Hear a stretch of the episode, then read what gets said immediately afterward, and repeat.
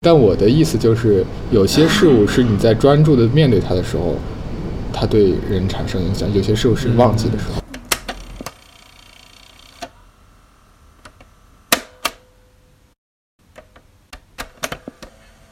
比如 Aristotle、Plato、Kant 这些，尤其是后面，先不说前期的作品，尤其是后期德国的作一些作家的书籍，嗯，往往需要你有非常深的精神力，就持续的和他接触，才能比较好的理解他。那样的文本就需要你持续的以一种精神力和以和他拮抗，然后那个过程中会逐渐的适应他那样的强度。他的 gazing point 就在字里行间，是在你和他阅读中产生的，就他凝视点需要你直接看文本，在那里。嗯但有一种书籍不是这样阅读的，嗯。就尤其是很多东方的书籍，它其实不是在你和他长时间的精神接触中逐渐感受到它的，是在书以外的。是在对。它作为最好的状态是它不在你直接的现实的凝视点中，而是在你无形的承托你进行其他活动的时候，呃，或者先不说这些书，我觉得这个例子不好，更多我比如说一幅艺术作品，一幅绘画，什么时候这个画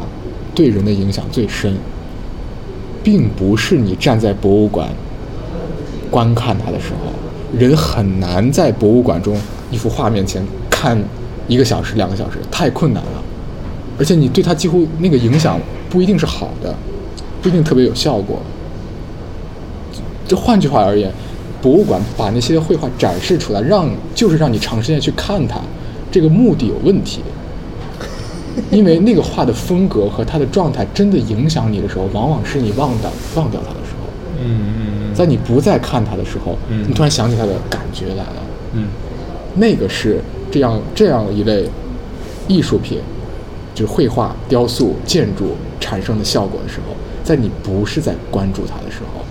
它的效果最深刻的影响你。嗯换句话而言，东方的很多书也和这个有类似，但但可能我还是觉得艺术品这个例子更好一点，就更 generalize 一对，更好一点。好的建筑作品也是这样。对就你当时在那的时候，你其实没什么感觉。嗯但是过一阵儿，你就发现，我我靠，这印象太深了。它是有一个，有一个回响的一个状态。嗯，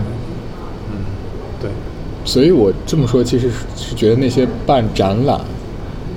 其实是一种误解绘画在干什么，那你看祖母托那个怎么做的吧？怎么做的。祖母托那个非常令人期待，还还没做完。